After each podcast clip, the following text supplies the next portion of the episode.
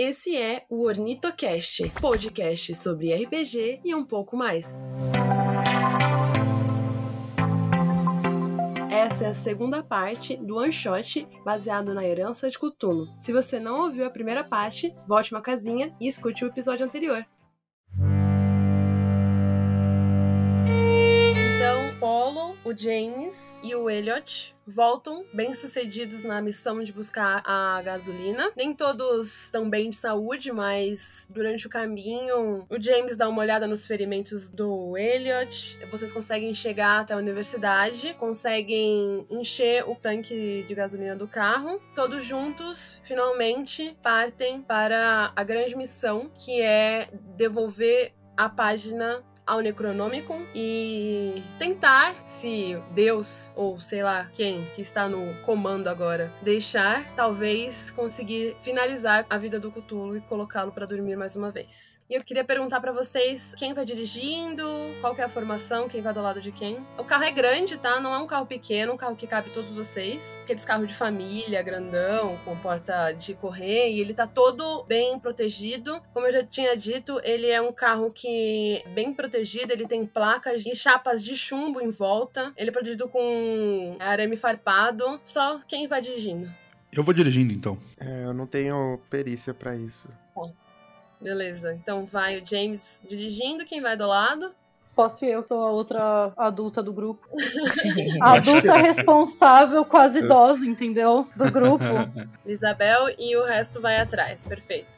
E no meio do caminho, vocês passam por essa cidade destruída, a mesma que os meninos encontraram enquanto estavam indo para o posto de gasolina, uma cidade totalmente devastada por tudo pelas suas loucuras, uma cidade que já não tem mais esperança, destruída aos pedaços pelo deus do mar e os seus seguidores. Morgan, você ficou com o diário do pai da Linda ou foi a Elisabel? Foi a Elisabel. Então, eu vou falar só um pouco mais sobre o que você encontra dentro do diário. O diário do pai da Linda, ele conta sobre as expedições desse homem super estudado pelo mundo. E nesse diário, os primeiros registros de Cthulhu, que são de 1925, numa cidade chamada Rillier. Nesse diário existem um monte de imagens de um ser de longos tentáculos desenhados em cavernas da ilha e nas pedras. Mesmo com o deus aprisionado, haviam registros durante os anos de que os seus sussurros chegariam aos ouvidos de algumas pessoas. E seduzidos pelas promessas, essas pessoas realizavam sacrifícios em seu nome e aguardavam o retorno dele. Isso tudo você também sabe. Você é uma grande estudante de cultos antigos e de Cthulhu, então isso você sabe. Você leu que nesse diário também há muitos registros sobre o Necronômico, que é o livro dos mortos, que é um livro que foi feito de peles de seres humanos. E ele é profano e cheio de ma magias cultistas que talvez você seja hoje, já que a Linda morreu, já que o pai da Linda morreu, a única que saiba desvendar, porque você é versada em estudos cultistas.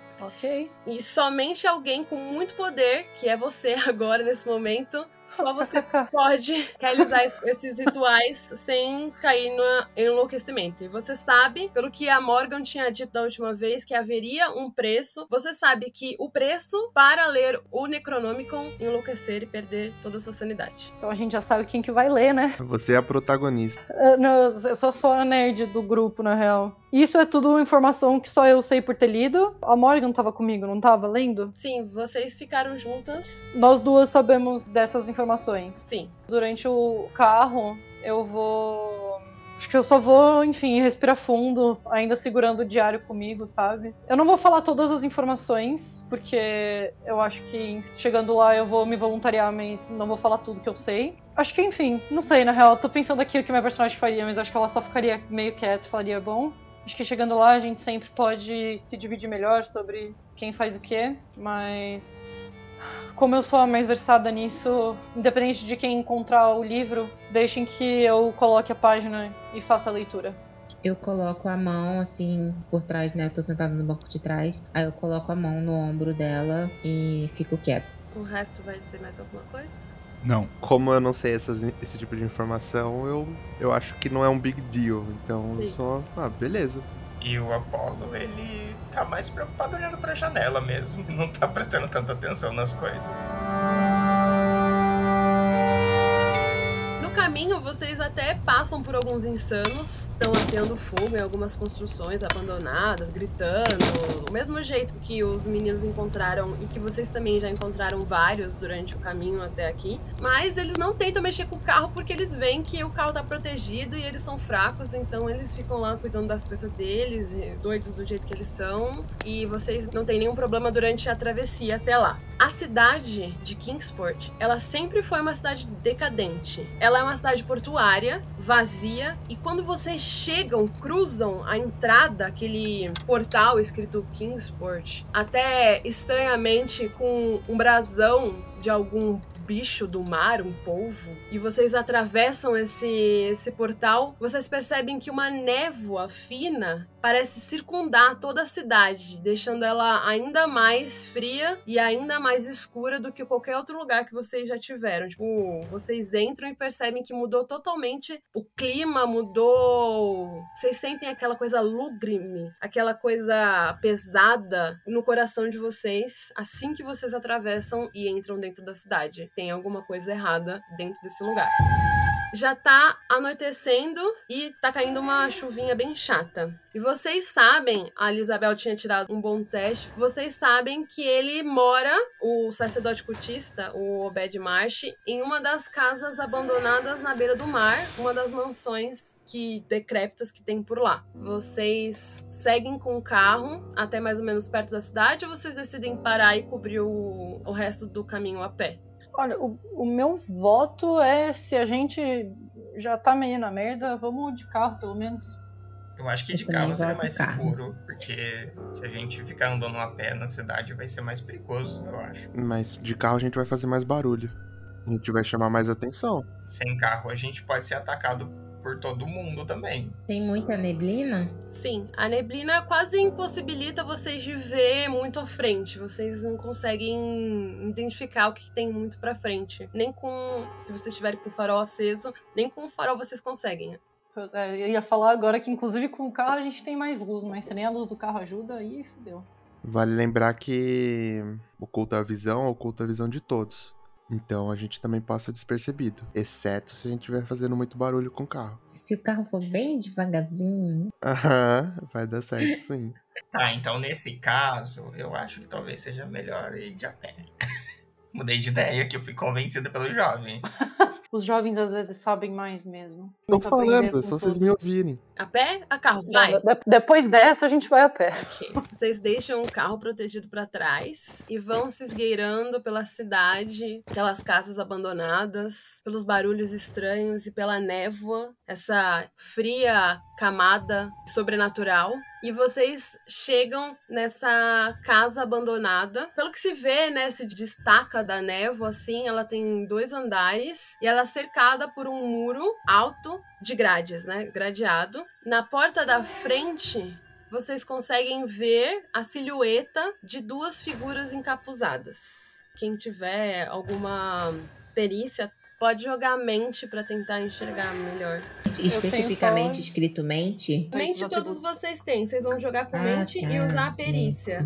Podem jogar as duas se quiserem. Jogar é, com jogar. mente e mais a soma perícia e tem que dar mais de 10. E se der mais de 10, deu pro ruim? Não, deu pra bom. Não deu bom. As Ah, duas tá. foram boas, né? 13. 13? É. Não, eu rolei um natural no D10. A soma total deu 8. Oito. Bom, você tá totalmente cega pela neblina, mas a Morgan enxerga pela grade. Você consegue ver que tem uma entrada na lateral, um alçapão que provavelmente vai pro porão. E então vocês percebem que tem essas duas entradas: este alçapão ou a porta da frente com essas duas figuras encapuzadas. E aí eu Gente. quero que vocês me digam qual que é o plano de vocês pra entrar. Pessoal, eu consegui ver que ali pelo canto tem um alçapão que dá pra gente entrar. Vocês acham que é melhor a gente tentar ir escondido? Ou. Nossa, Morgan, como é bom ser jovem. Pra mim, tinham só duas árvores aqui na frente da casa.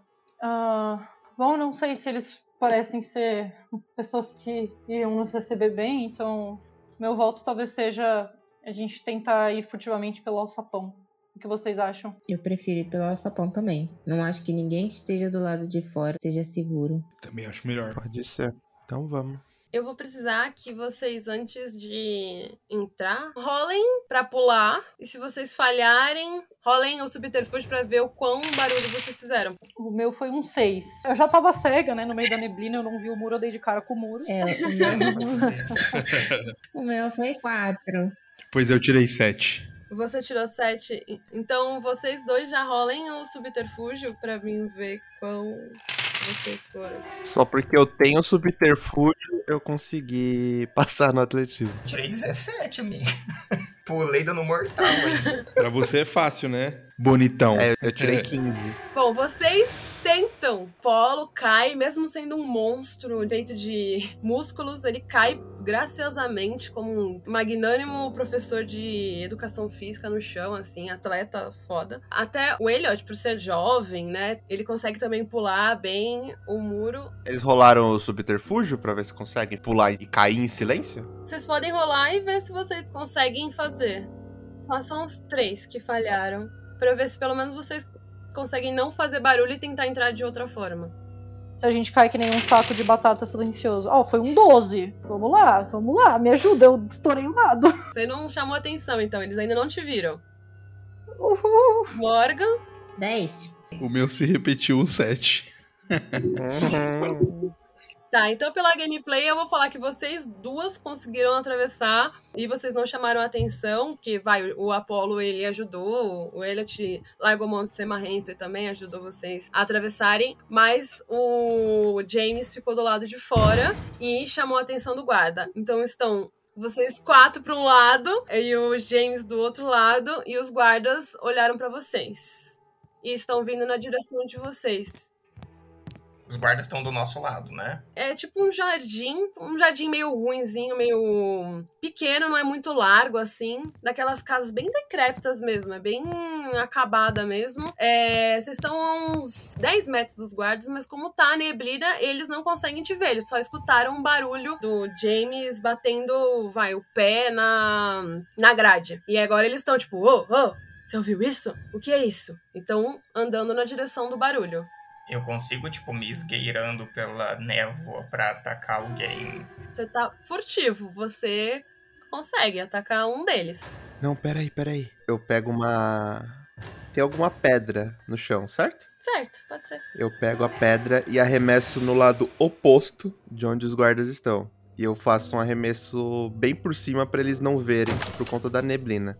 Pra eles irem investigar o outro lado. Então, na hora que eles olham assim, eles veem o mesmo barulho se repetindo do outro lado. Um deles vai atrás do novo barulho e o outro continua vindo na direção de vocês. Bem, eu diminui o- os alvos. Agora é com você. Que bom que ficou um, porque eu ia ficar triste, porque não ia poder atacar nenhum. Mas eu vou atacar o que tá vindo, então. Pode rolar o ataque. Eu vou atacar com um machado, tá? Pra não fazer barulho. Gente, eu, gente, eu tirei 10. 10 com 6. Eu Com odeio. perícia de combate corporal. Tirei, tipo, 18. Você quer narrar o que, que você faz com o guarda? Talvez eu consiga.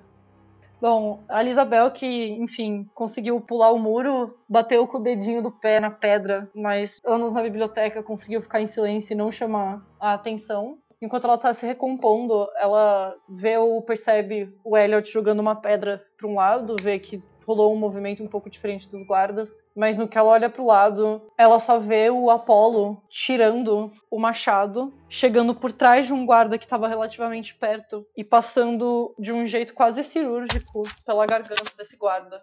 Que a cabeça pende para trás enquanto o corpo cai para frente de joelhos e no que o resto do corpo cai para frente, a cabeça fica no lugar para trás. E só dá para ver no meio da neblina uma poça de sangue começando a se formar. Mas parece que isso não chamou a atenção de muita gente. E vocês então veem essa cena toda. O guarda realmente ele cai no chão. Ele tinha a pele mais enrugada, os olhos mais esbugalhados, que vocês sabem que é a presença de Cthulhu, o toque do deus, mas ele era só um homem que era um dos seguidores dele. E agora o outro homem tá lá investigando, ele tá voltando, vai procurar o amigo dele. Vocês têm a porta e vocês têm ainda o açapão. Vocês vão por qual entrada? Gente, eu acho que é melhor a gente matar o outro. Eu falo, mata o outro, ele vai procurar reforços depois. Enquanto isso, eu volto lá pro muro. Eu tento pular e enquanto apoiando o peito em cima do muro, eu estico os braços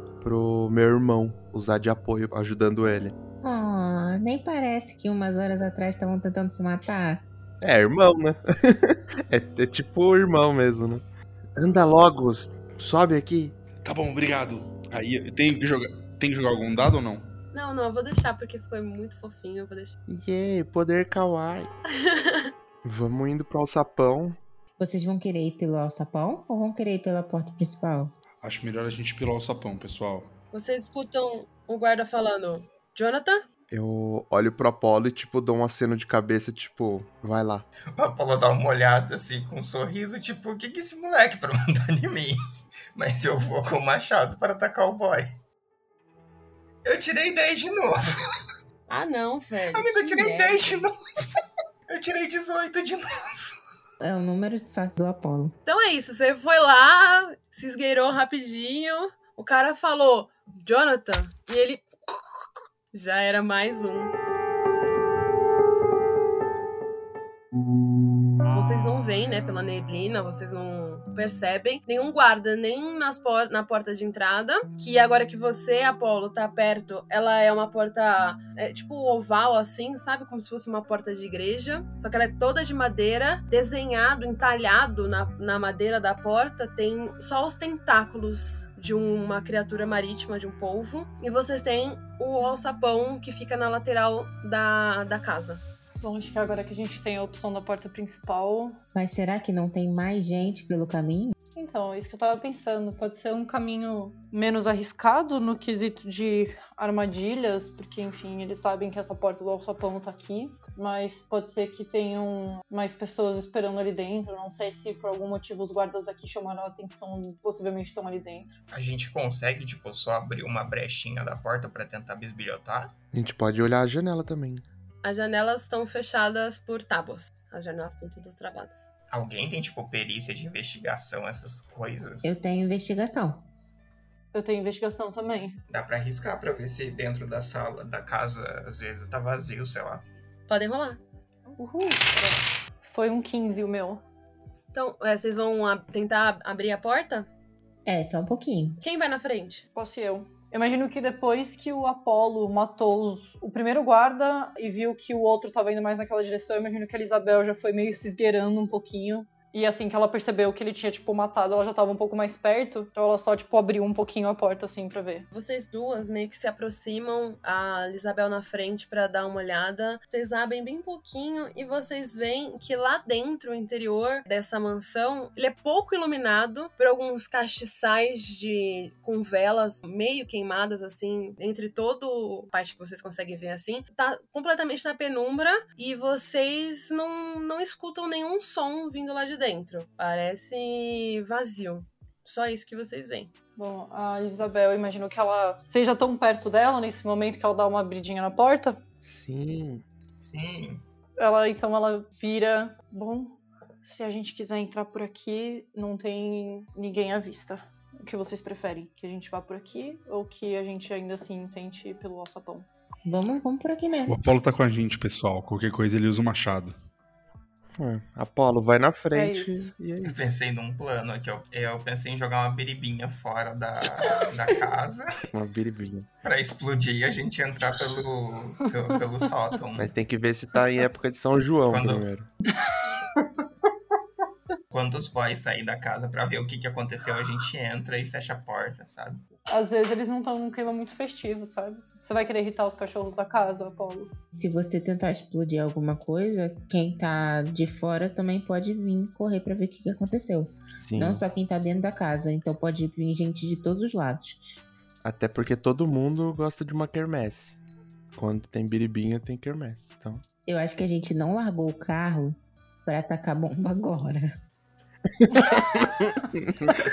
esse, esse ponto é muito importante. Esse é um excelente ponto. Esse é um Poder excelente da ponto. argumentação, não é mesmo? Mas então, vamos entrar pela porta ou vocês preferem ainda ir pelo, pelo alçapão? Vamos pela porta, então. A gente já tá aqui. Eu imagino que a Isabel ela só abre um pouquinho assim, mais a porta, com o máximo de cuidado pra não fazer barulho. Só coloca a mão assim, ela. Alguém se habilita aí na frente? Senão eu vou. Pode deixar que eu vou na frente. Apolo, você vai em segundo pra você usar o seu machado. Não é melhor ele ir em Você vê que ela te primeiro? olha com uma cara. Você vê que a- a- ela, te, ela te olha com uma cara bem de mãe, assim, sabe? Mas em, em segundo? Em segundo, ele continua ficando na frente, mas ele não vai sozinho. Tá, eu vou em primeiro Podem ir então. duas pessoas na frente, é um, é um corredor, não é? Lá dentro Tem um é, tipo- corredor ali na frente? Não, uma sala, tipo, a entrada de uma casa, Ah. uma sala. Dá pra ir de dois em dois, então. ah, pode ir o, o Apolo com mais uma pessoa na frente e a gente vai indo de dois em dois pra ninguém ficar sozinho. Hum, a gente tá em cinco, alguém vai ficar um pouco sozinho. Eu fico por último, não tem problema. Vão na frente. Vocês que. Você é a que mais sabe do livro, é melhor você ficar no meio. A gente te protege melhor. Mas enfim, Quem eu vou. vai na frente com o Apolo? Eu vou na frente com ele. Vai Apolo e Elliot na frente, Elisabel e eu no meio e o James atrás. Quando o Apollo põe a mão na porta e abre ela, devagarzinho, claro. Eu imagino, né, Apollo? Devagar, né?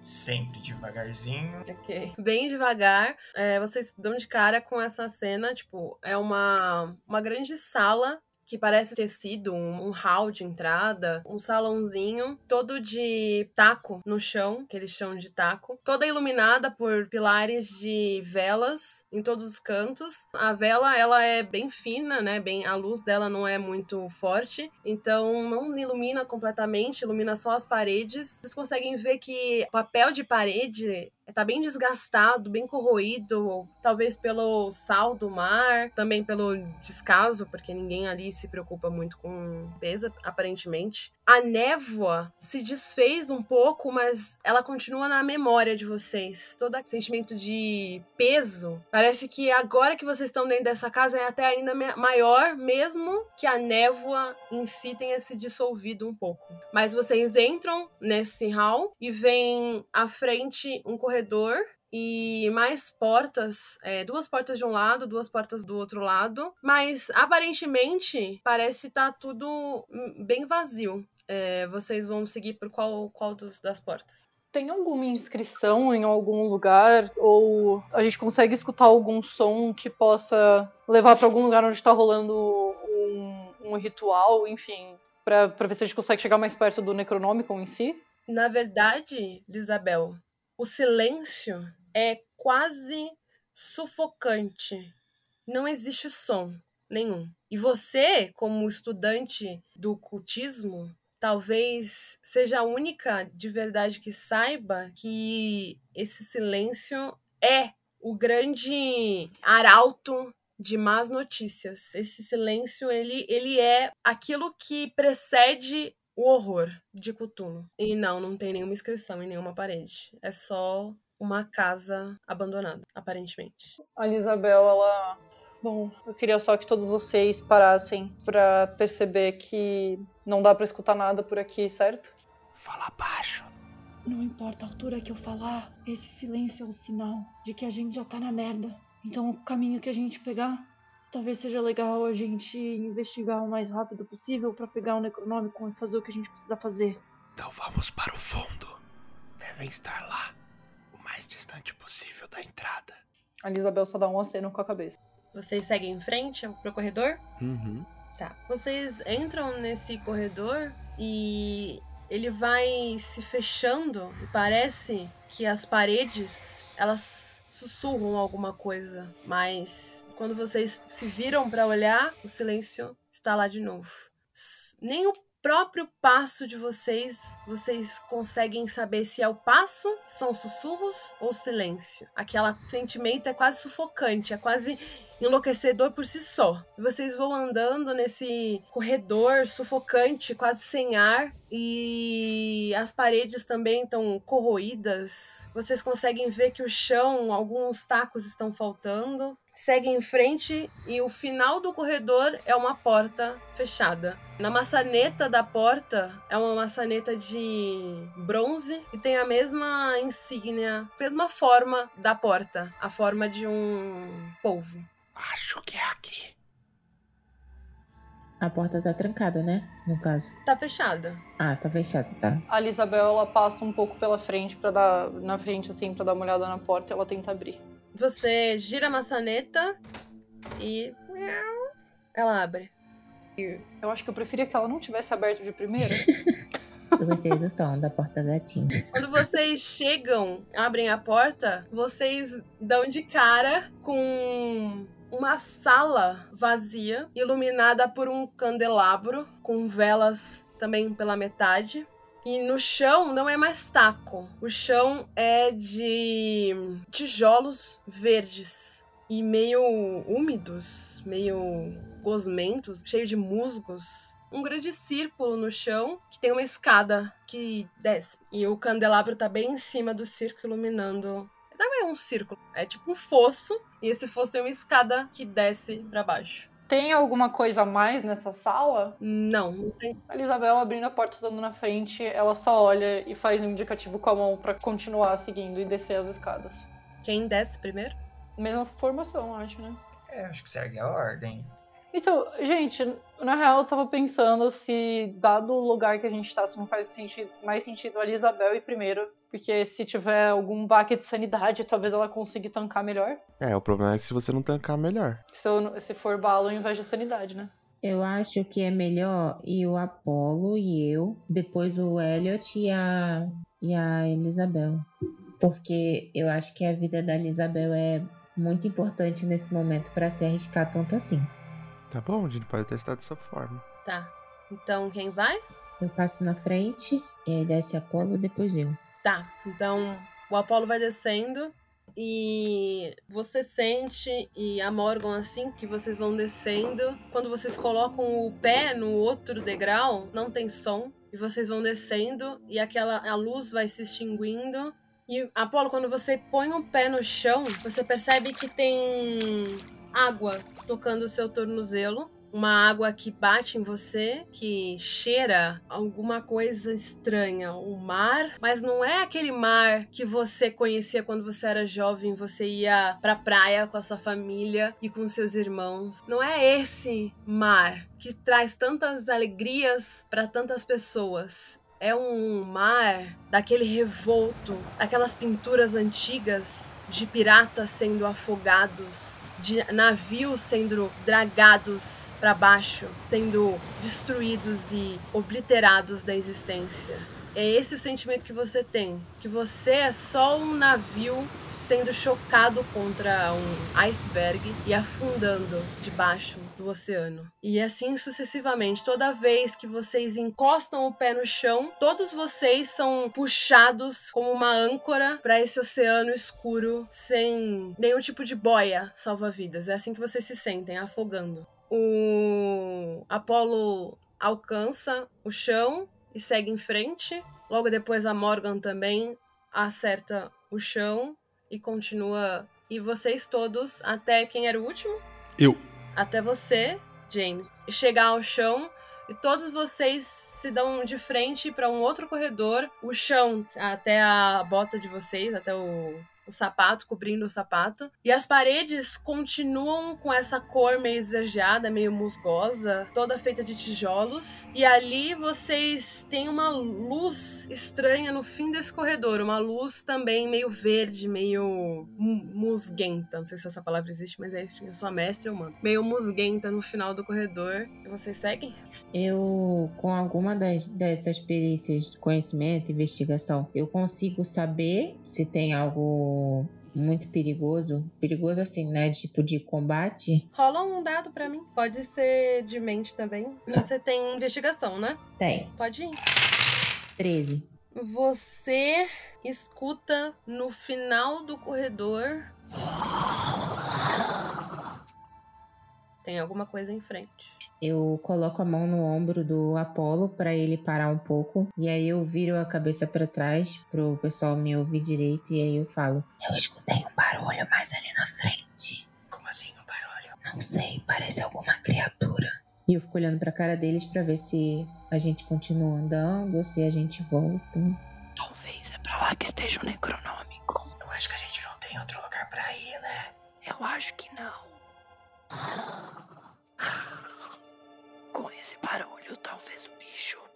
Não sei se ele tá percebendo a gente. Vamos aproveitar. Ok. Então eu tiro a, a mão do, do ombro do Apolo, meio que dou de ombros assim e, e vou seguindo.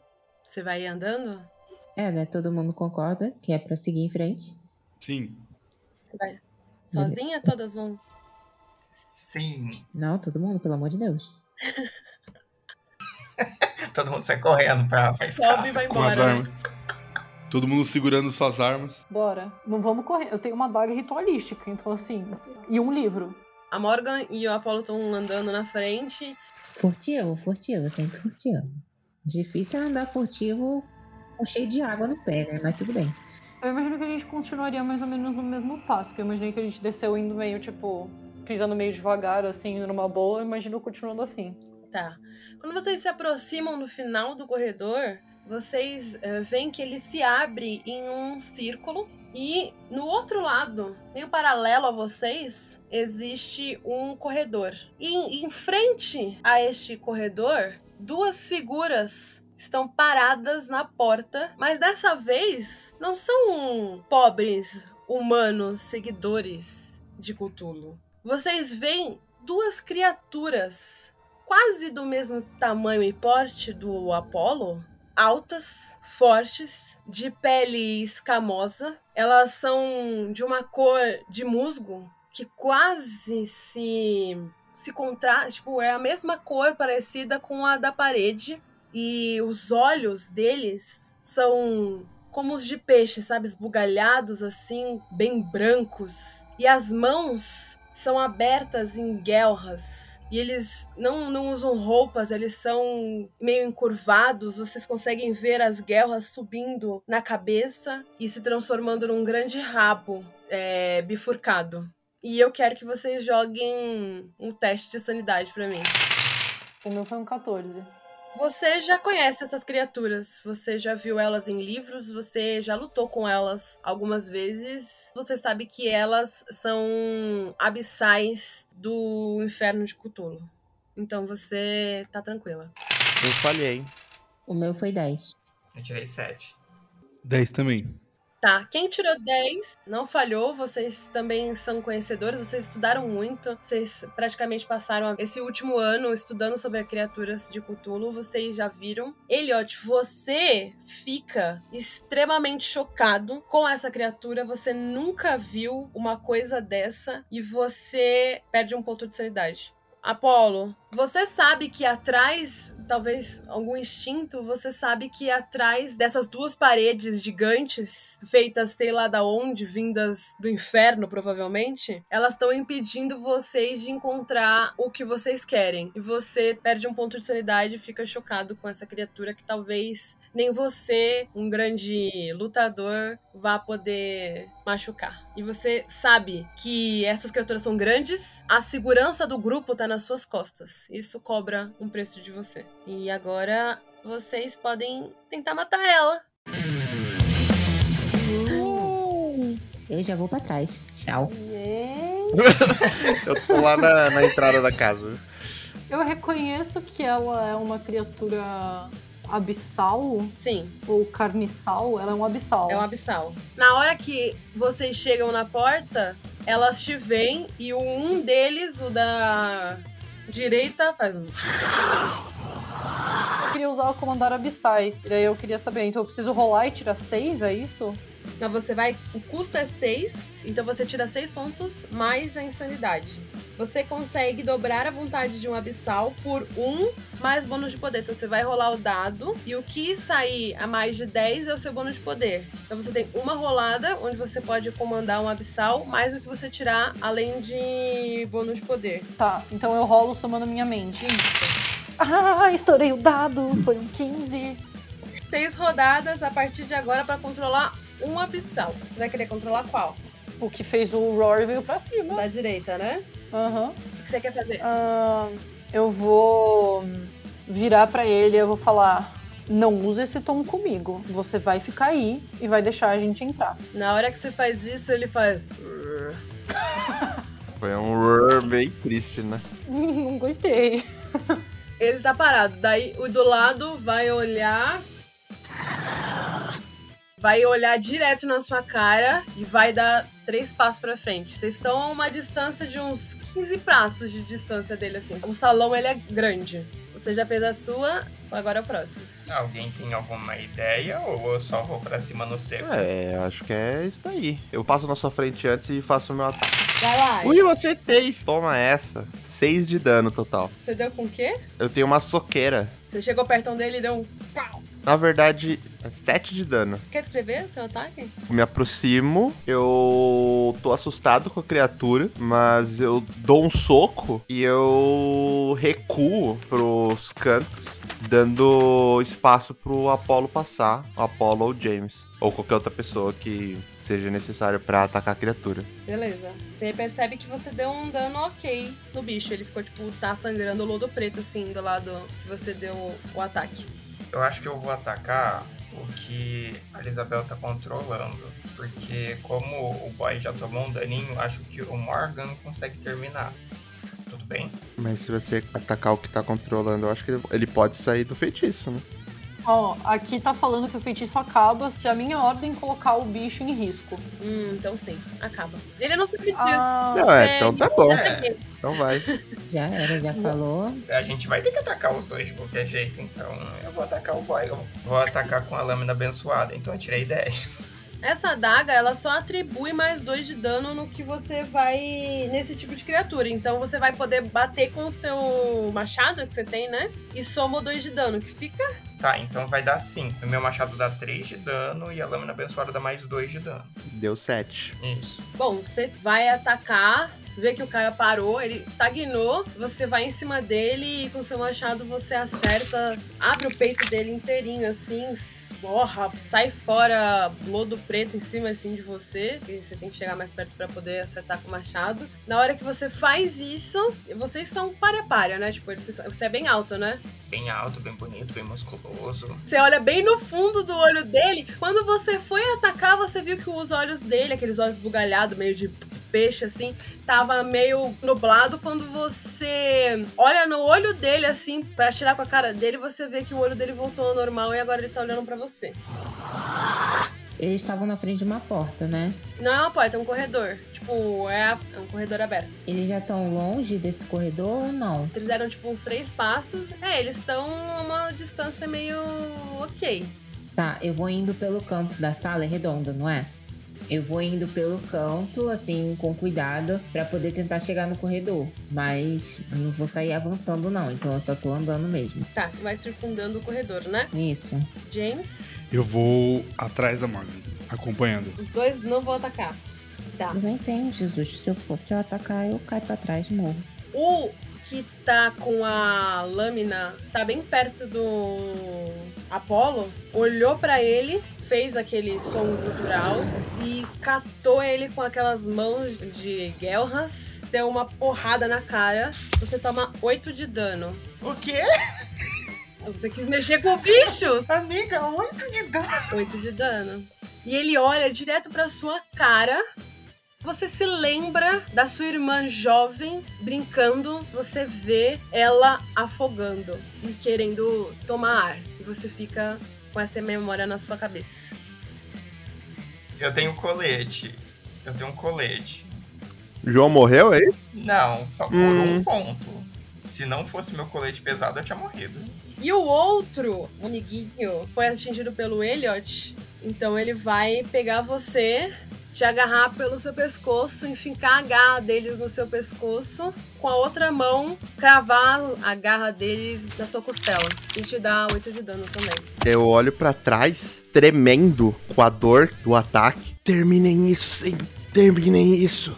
E eu morri. Na hora que você vai terminar a sua última frase, ele ah, e arranca pra fora o seu estômago na mão dele e você cai no chão e o Elliot se foi. E agora é a vez da Isabel. O Apollo morreu ou tá muito machucado só? Ele, Ele tá com um de vida. Tá realmente muito machucado. É, e você vê que ele tá na mão do monstro, ele tá olhando pra aquele abissal e ele tá totalmente paralisado. Eu vou castar, comandar abissais nele de novo. Nesse bicho que tá segurando o Apollo. Dale. Chegou a maga do rolê. Mentira, não chegou não. Não, eu tirei oito, não foi suficiente. Pode agir, Apolo. Você tá paralisado só pela sua mente. Você tá vendo aquela imagem da sua irmã, você pode agir. Eu vou tentar desferir um último ataque de desespero no cara que tá me segurando. Então vai. Ai, gente, eu tirei um. Jesus! Tá, eu tirei um. Com seis de corpo, sete. Com perícia de combate, nove.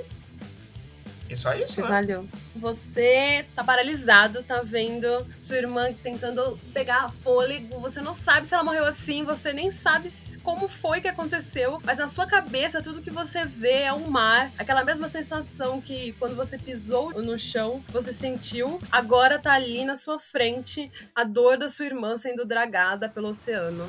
E você nem consegue se mover, você tá paralisado pelas mãos daquela criatura. E agora é a Morgan. Eu vendo toda aquela cena e vendo que o Apolo ainda estava preso e inerte ali, no impulso, eu saio correndo na direção do monstro que tá segurando o Apolo e tento dar um soco nele, porque eu não tenho nada mais do que minha mão. Você tem perícia de combate? Não tenho nada. Foi no, foi no impulso. Então é total. um 10 mais seu corpo. Só não fala menos, por favor. Uau, mais dois. Que incrível. Já. Oito. Você tirou 8 no dado? É, no total. Você vem correndo, a água te confunde um pouco, aquela cena, o corpo do Elliot morto no chão, você tropeça e, e cai no, no chão de joelhos. É, Não tão perto da criatura assim. Não fez nem a criatura parar de prestar atenção no Apolo? Não, ele tá olhando fixamente pro Apolo. É, eu tentei. E agora é você, James. Você acabou de ver é, o Apollo sendo capturado. Você vê toda essa cena e agora acabou de ver o corpo dele sendo estraçalhado no chão. A Morgan vindo correndo, acaba se confundindo, cai no chão, ela tá parada perto do corpo do, do Elliot. Ainda tô em choque, mas no impulso eu tiro minha espingarda das costas e miro direto na cabeça da criatura. Da criatura qual? Da que tá com o Apollo ou que acabou de matar seu irmão? A criatura que tá com o Apolo. Pode fazer a rolagem pra ver se você acerta o tiro. Tá bom. Deus te proteja. Foi 10! Você tirou 10? Tirei. Ah! Quer narrar? Você vai matar o bicho. Que delícia! Puxei minha espingarda das costas. Olhei pro Apolo, sangue escorrendo. Olhei pra Morgan, caída no chão. Meu irmão morto. Tudo que passava nos meus olhos, tudo que passava em frente aos meus olhos era parte da vida do meu irmão em que a gente não teve aquela relação legal. Em que eu deixei de ser parceiro dele ou que ele deixou de viver coisas legais comigo e que nunca mais eu vou poder ter oportunidade de viver ao lado dele. Nesse momento, eu olho pela mira da arma, sinto o gatilho ficando mais leve e depois de apertar ele, ficando mais pesado. Então, o tiro sai. E você acerta em cheio na cabeça do abissal. E você vê em câmera lenta praticamente a cabeça dele explodindo. Enquanto as garras dele soltam do Apolo. E o Apolo meio que vai pra trás, assim, porque ele tava em choque por causa das visões. O Apolo cai de joelhos no chão e a criatura cai de joelhos do outro lado, morta. E aí a outra criatura vira e vê a cena do corpo do amigo dele morrendo. Ele faz um grunhido, olha pro lado e olha pra Elisabel. E ele dá quatro passos em direção a Elisabel. Vem pra cima da minha daga de ritual, então. Na verdade, eu vou olhar pro Apolo, eu vejo que ele tá todo ferrado, eu vejo que o Elliot já morreu. Eu vou respirar fundo, eu vou falar pra ele: é bom que você sobreviva a isso. Vai precisar ter alguém pra contar a história e eu preciso fazer minha parte. Morgan, ajuda ele. E eu vou passar pelo bicho, só que tipo, eu vou dar uma dagada nele, depois eu vou correr pra dentro da sala que eles estavam guardando. Quer dizer, eu vou tentar dar uma dagada nele, né, no caso. Yes, eu estourei o dado, foi um 12. Então, No D&D eu sei que é um D4. eu acho que essa daga não é de, de ataque. Nesse momento eu posso usar ela pra, pra dar um stab, que depois eu posso usar ela de novo lá no Necronômico pra fazer os ritual louco. Mas ela pode ser uma adaga mais normal, já que, tipo, conseguiria usar ela pra tirar sangue de mim pra fazer um ritual, por exemplo. Eu só quero dar um Pode, stab. você só vai dar um stab e vai sair correndo, né? Pode ser. Eu vou deixar. Exato. Tipo, você vai dar um stab nela, tirar um de dano da criatura e sai, tipo, correndo em direção ao corredor. Eu quero chegar o mais rápido possível no Necronômico. Essa, essa é a meta da Isabel, entendeu? O Apolo. Eu vou atacar o monstro, que a Isabel deu uma facatinha. Se eu tirar um de novo, eu vou. Nossa. 11. Ai, pelo menos não foi uma falha. Eu tirei 11. Você então se levanta, vê a Lisabel usando a força que ela tem, que você sabe que não é muita, mas você sabe quem ela é, você sabe que ela luta pelos ideais dela. Você vê ela dando um- uma laminada no, no monstro e saindo correndo. A criatura olhando e seguindo cada movimento. Parece que ele deixa a Isabel chegar perto porque ele quer ela perto. E você vê a mão da criatura indo em direção à cabeça da Isabel, porque ela é muito mais alta do que a Isabel é e muito mais rápida. E você vê ele indo em direção à cabeça da Isabel, muito, muito perto. Você consegue se levantar usando tudo, tudo que você tem. Toda a sua última força, aquele último suspiro. E você faz pela sua irmã e por todas as pessoas com que você já viu morrer. Você vai em direção à criatura e tira fora a cabeça do Abissal. E ele nem, ele nem percebe que você chegou perto. Ele tá tão fascinado, tão interessado em matar a Isabel que ele morre sem nem mesmo perceber. E ele cai no chão do lado do Elliot. E o combate acabou. Vocês veem esse corpo se desmorando no chão. A Isabel vê aquela mão gigante em cima dela.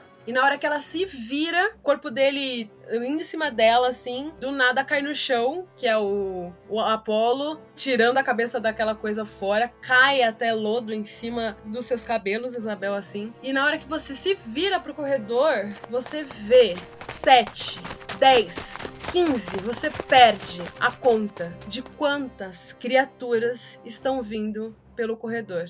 E na frente vem uma sombra encapuzada e eles conseguem cercar toda a entrada. E eles vão entrando por esse corredor e você vai indo para trás e eles vão cercando todos vocês. Vocês veem várias criaturas de Cthulhu, todas elas feitas de uma pele já molhada, úmida, todas elas com trajes rasgados, olhos esbugalhados, a pele mucosa verde, feitas de guelras, com orelhas de guelras, caudas bifurcadas, criaturas de Cthulhu à sua frente e cercando vocês de todos os lados. E essa pessoa encapuzada na frente, pela luz estranha deste lugar, só vê um sorrisinho se formando embaixo do capuz e falando: Vocês vão vir de livre e espontânea vontade ou terei que arrastá-los? Eu. Eu acho que eu só vou empurrar o velho e sair correndo pro Necronômico. O corredor tá cheio de criatura, você não vai conseguir entrar, tipo. Não vai conseguir, né? Tá. Ok, então essa vai ser a vontade da Isabel. Mas ela é uma pessoa inteligente, ela não é o bárbaro do rolê. Ela vai falar que vai de livre e espontânea vontade. Ela só vai parar ela. Só o meu sangue e o tanto que eu tenho aqui já é suficiente para o que vocês querem fazer. O meu conhecimento vai ser valioso para esse momento. Então me leve até o local do ritual. Ele escuta você falar que o seu sangue vai ser importante e ele faz uma cara tipo, é mesmo? E ele só vira e todas as criaturas abrem espaço e ele vai entrando pelo corredor. Vocês seguem por este corredor cheio de filhos e filhas de Cthulhu. E esse exército macabro, exército sobrenatural, leva vocês pelos corredores desse andar subterrâneo. Esse corredor úmido, cheio de água, ainda tem água nas suas pernas, assim. Tudo tem água, tudo tem aquele sentimento de que vocês estão afundando, estão afogando. Depois de um tempo, vocês chegam em um salão com candelabros iluminando o teto. Salão é feito de tijolos também e tem uma escadaria que sobe para um patamar mais alto, onde não tem mais água. O chão tem um símbolo gigante desenhado no chão com o que parece, vocês acham, pela arquitetura, pelo conhecimento arquitetônico, vocês acham que aquilo é sangue, esse desenho que foi feito no chão, feito de sangue, e tem um altar de pedra e em cima do altar um livro aberto. Morgan, Isabel, James, Apollo. Na hora que vocês pisam nesse chão seco, vocês escutam alguma coisa falando com cada um de vocês. Mas não é uma voz que vem dos lados. É uma voz que vem do fundo da alma. Ela fala: Apolo, Apolo, você quer que eu traga sua irmã de volta? Você quer que eu traga sua irmã de volta? Ela pode voltar, todos eles podem voltar. Só me leia, leia as minhas páginas, me abra, me consuma. Venha, venha até mim, Apolo. Morgan, você escuta ele te chamando também. Morgan, qual que é o seu maior medo? De todo mundo enlouquecer. Eu posso fazer Eu posso fazer tudo o que você quiser. Ninguém vai sofrer. Ninguém nunca mais vai sofrer. Abre minhas páginas. Folheia elas. Senta. Senta, deixa eu arrancar um pedaço da sua pele e grudar na minha capa. E aí ninguém vai sofrer. Não é isso que você quer? Não é isso. James, James, eu posso trazer o Elliot de volta. É só você deixar o seu sangue escorrer na minha página. E aí, eu trago sem memórias, sem loucura. Isabel, você fala minha língua. Você. E você sabe que eu posso fazer tudo virar um grande mundo do jeito que você imaginou, do jeito que você queria. Eu sei que você quer. E vocês vêm saindo da escuridão, em meio a toda essa loucura, um homem careca com uma barba que chega à altura do peito. Ele tá vestido com uma capa preta que não cobre o rosto, ele só tá com a capa assim largada no ombro. E ele abre os braços e na testa dele tá desenhado o mesmo símbolo do chão, só que ela não tá desenhada, na verdade ela tá cravada, como se fosse uma cicatriz rasgada na testa dele. E ele abre os braços e ele fala: Vocês vieram aqui para encontrar o caminho do deus Cthulhu? Sim, estamos aqui para encontrar um caminho até o grandioso deus. É mesmo? Inclusive, estava recebendo convites neste instante para ajudar a folhear o Necronomicon. Eu falo a língua dele, ele mesmo disse. Você ouviu o Necronomicon chamar e você quer se aproximar do grande livro dos mortos? Sempre quis me aproximar dele, agora que eu escuto o chamado, sinto que estou mais próximo. Faz um teste pra mim de vontade. Só pra, pra saber uma coisa. Quem tá na sala, tipo, aqueles monstros todos, aqueles bichos todos entraram junto? Eles estão todos ali esperando o mestre deles falar. Eles são todos parados, Uhum. completamente estáticos, mas os olhos deles são as únicas coisas que ficam, tipo, girando de um lado pro outro, assim, como se eles estivessem também ouvindo a voz do Necronomicon, que ainda não parou. Ele tá falando do lado de vocês, e enquanto Uhum. vocês estão conversando, ouvindo o Obed Marsh, que é o sacerdote que tá na frente de vocês, falar, ele tá. O meu amuleto de proteção ou o meu grimório me dá alguma coisa assim pra teste de vontade? Eu vou deixar você usar. Então foi um 10. Você fala que você vai querer provar, né? É, tipo, tudo isso que a Isabel tá falando é pra se aproximar do Necronômico e ela conseguir colocar o raio da página. Então, faça o que tem que fazer e se aproxime do grande livro humana. Eu posso tomar a frente? Vocês são livres, vocês estão fora de combate. Ele fala isso e antes dela dela dar um passo, assim, quando ela tá levantando a perna pra sair do lugar, passando à frente, quero falar com um sacerdote. Todos nós aqui estamos em busca do grande Deus, mas eu acredito que esse ritual ele precisava ser um pouco mais íntimo. E aí eu olhava assim em volta com aquele monte de monstro na sala, meio que sugerindo pro cara que a sala ficasse só o sacerdote, o outro cara e a gente. Mas eu quero usar a manipulação pra isso. Você rola algum dado? Deu nove. Infelizmente. os meus convidados apreciam a chegada de novos convidados. Aí ele fecha as mãos e cruza elas em cima do peito assim e olha para Isabel. Se aproxime do grande livro. Vai chegando pertinho assim do Necronômico. Quanto mais você chega perto dele, mais ele sussurra para você e mais difícil é você se controlar perto dele. Eu vou abrir o Necronômico.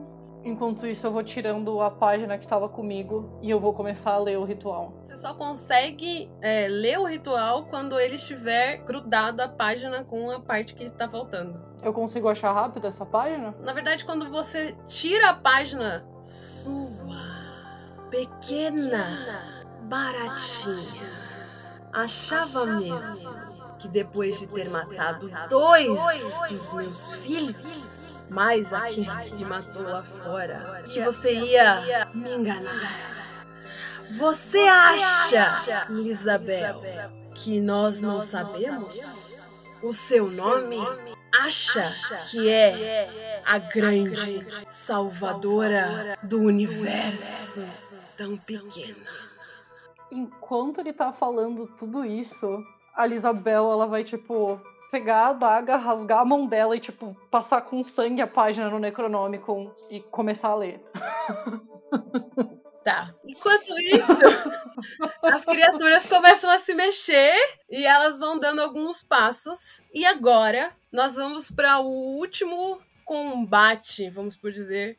Você tem cinco oportunidades de ler o livro, cinco testes de sanidade. E a cada perda, você perde um marcador de sanidade, lembrando daquela vontade que você tinha. Quanto de vontade você tá? Eu tô com seis. Então você tem cinco chances. Se você conseguir ler sem falhas e sem perder a sanidade, você consegue ler e você venceu o Necronômico. Enquanto isso, podem ir narrando como vocês vão lutando e segurando esses monstros em volta de vocês. Eu tenho aqui na minha ficha remédios, diversos remédios. Eu posso dar algum remédio pro Apolo para subir a vida dele, nem que seja temporariamente, porque eu tenho kit de primeiros socorros também, mas demora muito e a gente não tem tempo. Pode. Você tem muitos, né? Então você gasta todos os seus kits de coisa e deixar você curar 5 de vida do Apolo, a gente fica com 6.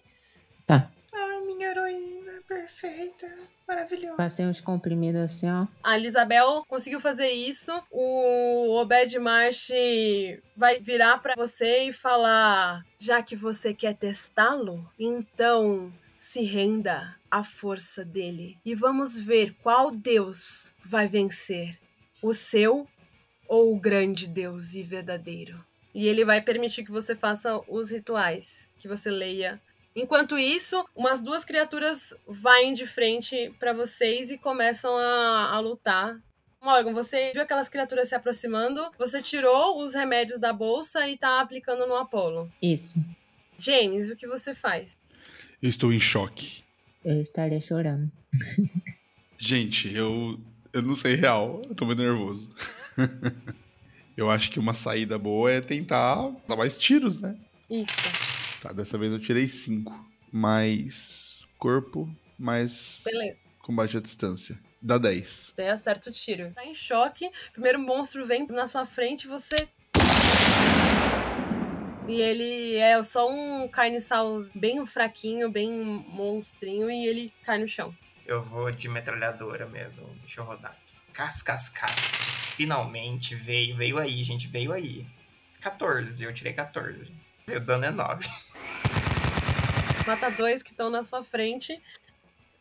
Uh! Uma criatura, ela consegue passar lá de trás, assim, ela vem, sabe? Tipo um zumbi daqueles Guerra Mundial Z, assim, sai correndo que nem um louco, vai e pula em cima de você, Apolo, e te dá um rasgo, assim, na sua cara de novo, tipo, do outro lado, que você já tinha tomado um rasgo da última vez, e você toma dois de dano. Enquanto isso, a Isabel, quando ela rasga a mão e o sangue dela toca na página do Necronômico, o livro parece usar esse sangue como uma cola para costurar a página do livro com o livro.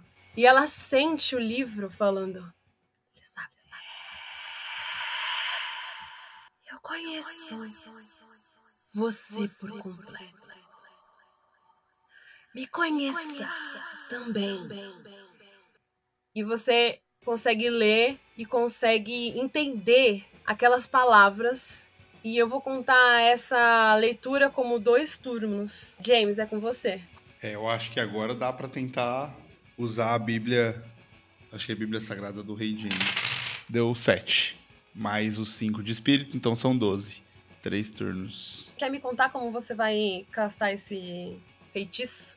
Então, logo após atirar na cabeça de uma das criaturas, eu olho para os lados e tem cada vez mais criaturas aparecendo. O tempo todo, ouvindo barulho, ouvindo gritos, ouvindo o desespero das pessoas que estão comigo. De repente, me surge a ideia de tentar fazer algo para proteger a gente ao invés de tentar combater esses bichos. Então eu saco a Bíblia do Rei James e eu começo a ler as escrituras. E conforme a escritura sagrada, quando ela é proferida por uma pessoa de fé verdadeira, funciona como um feitiço para afastar os servos dos antigos. Blim, blim, blim, blim. Na sua loucura, no meio dessa sua insanidade, você escuta a sua magia fazendo blim, blim, blim, blim, blim, blim, blim.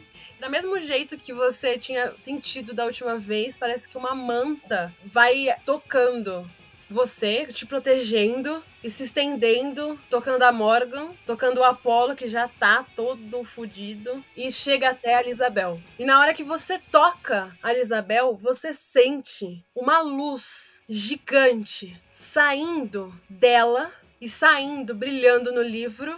E essa luz é cegante e ela é uma benção. A Elisabel tá murmurando umas palavras que vocês não conhecem, que vocês não estão prestando atenção, porque tá tudo uma cacofonia gigante. Na hora que essa luz sai de dentro dela, tudo em volta se aquieta. E você só consegue ouvir uma palavra de uma língua estranha. E o livro, ele parece começar a gritar. Gritar e rasgar a cabeça de vocês toda a mente que vocês estavam tentando manter com o Sam. Ah, o livro grita no ouvido de vocês, vocês conseguem ver ao longe o Obed Marsh gritando, o símbolo dele sangra pelos olhos dele, pelo rosto dele, sangra, cai sangue, sangue, sangue, toda aquela a cicatriz está sangrando muito. Todo o símbolo que está desenhado no chão, ele começa a vazar sangue, como se a terra estivesse chorando, como se aquele lugar estivesse gritando em agonia profunda na mente de vocês, vocês veem uma criatura gigante. Ela é enorme, maior do que tudo que vocês um dia já imaginaram que podia ser um deus. Ele é assustador. Ele tem tentáculos gigantes que estão tocando o céu e ele tá afundando nas profundezas do oceano. E a Elisabel cai de joelhos e todas as criaturas que vocês veem em volta de vocês, tirando as que são humanas, todos os abissais vão se desintegrando em lodo negro. O abissal louco que estava em cima do Apolo também se desintegra e cai em cima dele. E como último movimento, eu vou pedir para que todos vocês rolem o último dado de sanidade. E quem passar vai viver para construir um mundo melhor. 15. Fui perfeito. Eu gritei, eu tirei 10. Mais 3 da minha mente. Não passei, Lisabel ficará. James rolou o valor 7 total. Bom, Morgan e Apolo, vocês vem tudo isso, essa montanha, esse tsunami de emoções e luzes e gritos e, e o Necronomicon tá chorando, tá gritando. E você, Apolo, vê a Isabel, você sabe o que ela fez. Você sabe que ela conseguiu vencer o Necronomicon e o ritual, que você perdeu tudo, a sua irmã se deu para que esse ritual fosse lido e você vê mais uma pessoa. A Elisabel tá ajoelhada no chão, ela coloca as mãos na cabeça. E Elisabel, qual que é a sua última ação? Enquanto tudo isso está acontecendo, com o pouco que ainda sobra da Isabel dentro dela mesma, eu imagino que ela olha especialmente pro Apolo e fala: Eu sempre soube que você seria aquele que ia me suceder, que ia vir depois de mim na universidade. Leve todos os ensinamentos daqui e tudo que você aprendeu e queima, queima esse livro. Não deixa ninguém nunca mais encostar a mão nele. Pega o que você aprendeu aqui e se não der para queimar, tranca sete chaves. É só isso que eu te peço. E os olhos dela ficam completamente negros, completamente sem vida, e ela cai no chão.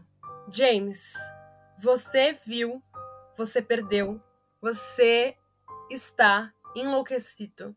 Você escutou as vozes, você até ficou talvez tentado em dar o que o Necronômico pedia pelo seu irmão, mas você viu ele sendo destruído. Só que ver Cthulhu é muito mais do que qualquer ser humano poderia tentar suportar. E eu quero que você descreva o que você faz e qual é a sua última ação. Você tá enlouquecendo. Morgan, por favor, pegue essa arma. Quando eu enlouquecer, me mate. E enterre meu corpo de meu irmão ao lado da universidade. Você fala isso, e na hora que você termina de falar, seus olhos também ficam negros e você apaga. Não pertence mais a esse mundo. E nem a Isabel. A alma de vocês está consumida pelo mal e pelas sombras. E o corpo de vocês começa a se desfazer e a ser levado junto com o sangue e desaparecem como se nunca tivessem existido. Só vão ficar as memórias dos sobreviventes, Apolo e Morgan. Vocês não têm mais corpos, não tem mais nada.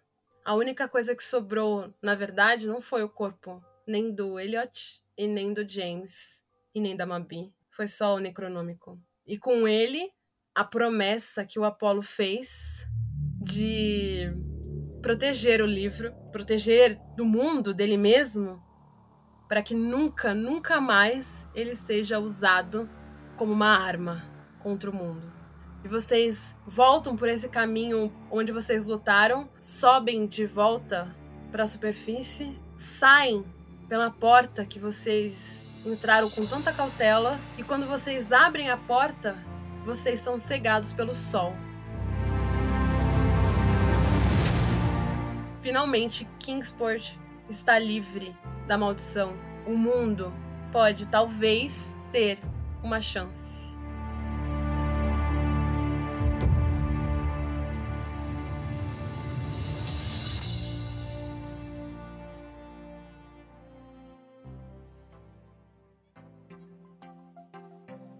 Não esqueçam de ir lá no nosso Instagram, tem vários memes, várias enquetes, várias coisas para vocês interagirem com a gente sobre este episódio e sobre os episódios que já passaram. E qual que é o nosso Instagram, Mai? Nosso Instagram é ornitocast. Valeu, gente! Uhul! Valeu, galera! Tchau! Tchau, tchau. Tchau, tchau!